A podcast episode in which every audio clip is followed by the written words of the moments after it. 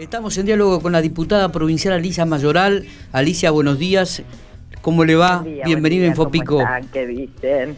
¿Cómo están? ¿Bien? ¿Le gusta el rock o qué tipo de música se identifica más? A full con Sui Generis. A full con Sui Generis. Le vamos a poner algo después de Sui Generis, ¿le parece? Sí, por supuesto, obviamente. Siempre que escuche a Charlie este, es un gusto. bueno, ¿todo bien? ¿Todo tranquilo?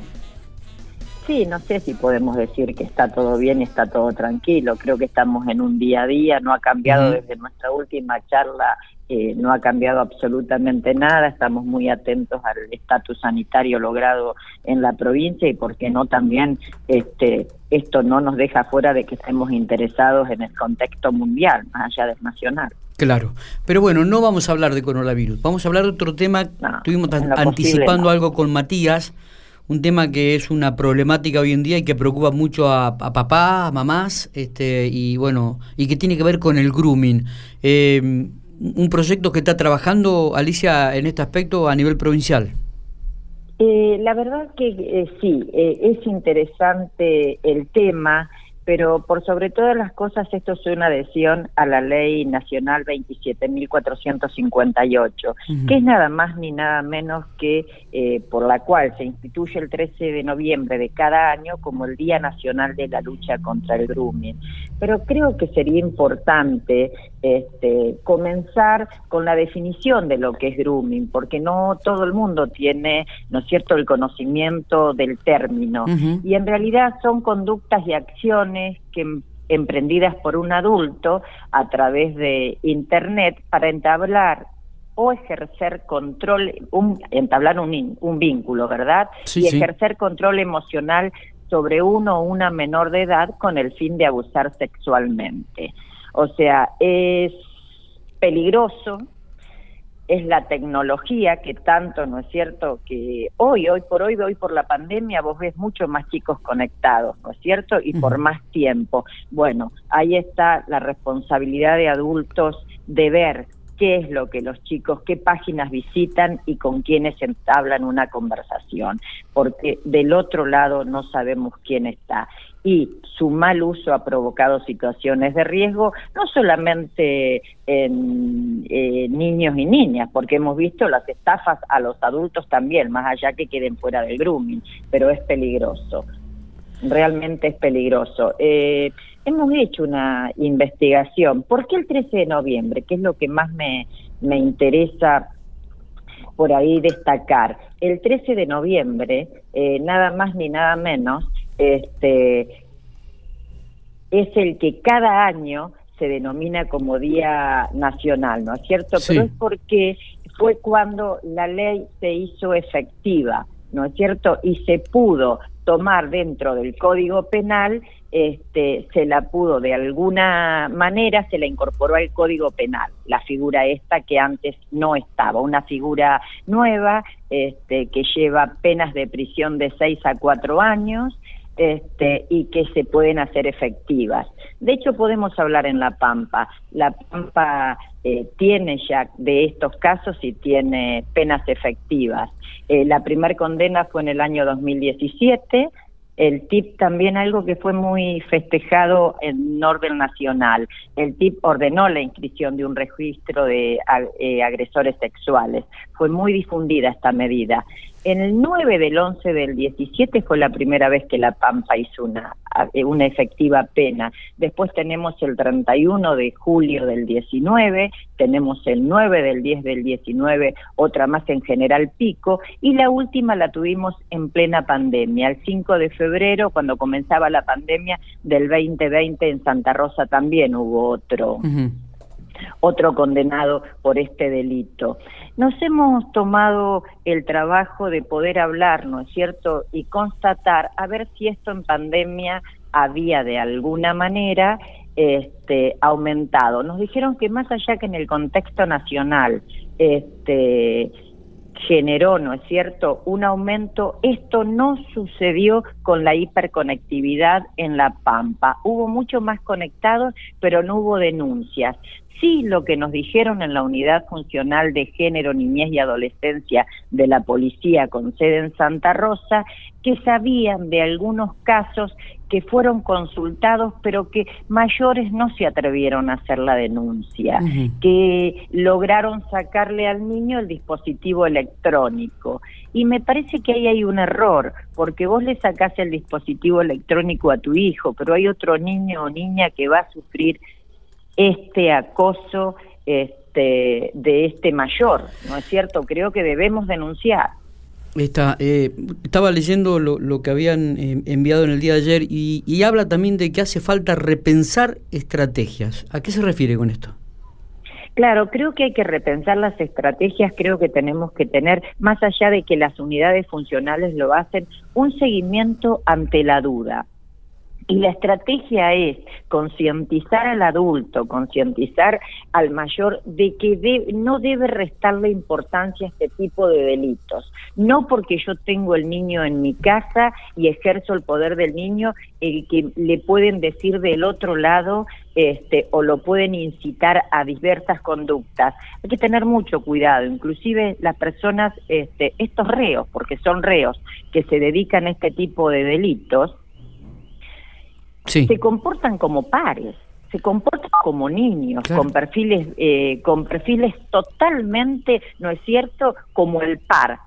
adaptan la, adoptan la, la edad del, de la persona con el que están chateando y el vocabulario. Por lo tanto, este, realmente me parece que es una fragilidad muy, muy grande la que tiene el niño en la casa, pero debemos los mayores denunciar este tipo de delitos. Yo le, hecho, le decía a Miguel cuando anunciábamos que íbamos a hablar sobre este tema, la importancia que tiene en este caso la familia en detectar cambios de humor de, forma repentina, de un momento para el otro, reacciones agresivas, este, tristeza, eh, no sé, tensión todas estas cuestiones que, que, vos ves en tu hijo que no son normales y que no se deben a una cuestión que vos conozcas, puede estar siendo víctima de lo que se llama grooming, que es ni más ni menos, y se lo resumo de forma fácil, alguien que crea, un, un adulto que crea un perfil en una red social o un número de WhatsApp que tiene que se hace pasar por una persona de la misma, generalmente se hacen pasar por personas de la misma edad, con fotos falsas. Los chicos son muy ingenuos a que del otro lado creen que hay lo mismo que ven en el perfil y invita a o, coacciona a la persona para que haga cosas que no tiene que hacer este, y lo invita a generalmente a reuniones o les empiezan a hacer cosas o les sacan fotos de, desnudos y después les exigen que le manden más fotos eh, generalmente son personas enfermas, del otro lado. Enfermas. Y que si uno no está atento a todas estas cosas, es como dice Alicia, eh, después va a pasar con otro nene. Esto no alcanza con sacarle el celular. Esto hay que denunciarlo porque la policía tiene que ir a esa persona, atraparla e investigarla porque seguramente hubo otros casos, ¿no? Claro, porque genera una relación de confianza y secretismo. Porque después de sacarle la primera, la primera eh, foto o que le mande algún material, el niño se siente totalmente rehén de esa situación y actúa así como vos decís, actúa de esa manera realmente este, me parece que debemos de alguna manera controlar los dispositivos de comunicación que tienen los niños.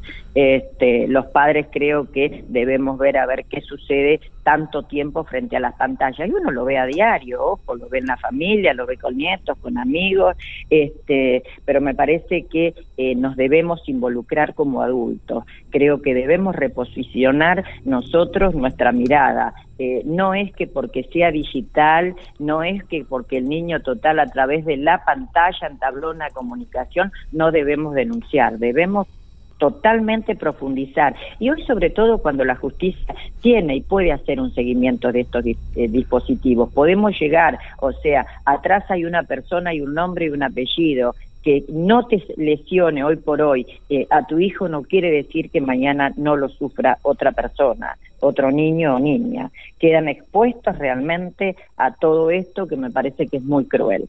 Estaba leyendo una condena de hace unos días, del 25 de agosto, de, de la justicia pampeana, justamente. Fíjense, un hombre de 48 años, condenado por grooming, por una menor de 15 años, que le estuvo enviando fotografías de, en situaciones de desnudez y todo para poder encontrarse con ella finalmente, ¿no? Cosa que aparentemente no sucedió. Eh, 48 años sí. con una nena de 15, años. De 15 años. Y la, las estadísticas, eh, más allá de que sean pocas, nosotros en La Pampa no tenemos así muchas. Eh, de cualquier manera, la unidad funcional de género, que son cuatro, una con sede en Santa Rosa, otra en General Pico, otra en Hacha y otra en 25 de Mayo, están tratando en la acumulación de poder tener porcentajes, ¿no es cierto?, para hablar en lo cierto de cantidades. Pero hay otra cuestión, hay una variación muy amplia este, en las profesiones que tienen estas personas que cometen estos delitos. Eh, sabemos que ha habido condenados este, docentes, policías, médicos, obreros, o sea, es muy amplio el espectro, este, por lo tanto tienen distintas modalidades de presentación y para persuadir al niño o a la niña o adolescente que está atrás de este dispositivo. Esto es un tema, este, ¿eh? este también para analizar. ¿eh? Para analizar. Realmente bueno a ver es, una, es una enfermedad es una enfermedad. Esa persona está enferma. Este y, la justicia y la policía deben actuar como tal. Es decir este eh, eh, lo, que, lo, que, ocurre también Alicia lo que hablábamos con Matías hoy fuera de micrófono mientras este, esperábamos la comunicación es que los chicos están las 24 horas prácticamente con un celular en la mano o muchas horas frente a la computadora. Ayer hablábamos con una kinesióloga que antes los problemas de postura y los problemas de cervicales se daban las personas grandes. Resulta que ahora ya van chicos a las consultas de kinesiólogos o kinesiólogas de 12 y 14 años. por, por la gran cantidad de tiempo que están frente a una computadora o el teléfono. Es decir, realmente es la este, realidad que se vive también. Y bueno, pero esto lo estamos hablando por, ¿no es cierto?, por el tema de grooming, pero también tenemos este tenemos otras problemáticas y el otro día eh, por otro proyecto me junté con gente que hace neurología infantil y también ha traído en los chicos de corta edad, en los niños o niñas de corta edad, problemas el exceso de pantalla. Sí, e, es, venimos, venimos eh, con alarmas que vamos a tener que de alguna manera repensar estos dispositivos electrónicos. Totalmente. Eh, en cuanto este, esta temática, la, pudo hablar con la policía? ¿Hay, hay algún este, elemento? ¿Se trabaja en este aspecto? ¿Hay un seguimiento por parte de, las, de las autoridades policiales con respecto a este tipo de, de situaciones, este tipo de delitos, Alicia? Sí, eh, totalmente. Lo que sí comparto es que poner en manifiesto todo el trabajo sería alertar. No, no, obviamente. Este, no es cierto, pero sí hay un seguimiento. Ah, la justicia, la justicia también está muy interesada y está muy actualizada. Este, ¿no es cierto? Y estas unidades este, funcionales este, realmente eh, celebraron, porque ayer me llamó precisamente una del Ministerio, ¿no es cierto?, de Justicia, me llamó una funcionaria, Rosana, Rosana Quino, diciéndome que quieren trabajar y quieren exponer en el momento que se presente el proyecto en comisión, este, sobre todo porque lo que qué, es lo importante de esto, visibilizar la problemática en esta época de tanta hiperconectividad. Totalmente, totalmente. ¿Cuándo se va a tratar esto, Alicia? Tomará estado legislativo la próxima sesión, que será el jueves que viene, y bueno, el presidente de la comisión dirá, seguramente irá a seguridad, este, a legislación general y también social, este, y ellos dispondrán cuando se trate. Pero yo lo que quiero es ponerlo en tratamiento a los efectos de que la palabra grooming nos haga a todos este, un ruidito y que de ahí en más comencemos eh, con disparadores, ¿no es cierto?, hacia los padres este, y también hacia los adolescentes porque quizás un niño o niña de corta edad no lo pueda entender, pero los adolescentes van a saber de qué le hablamos. Y también vincularlo, así como se hizo con el tema de la sexualidad, vincularlo en, en el ámbito educativo, Alicia. ¿eh?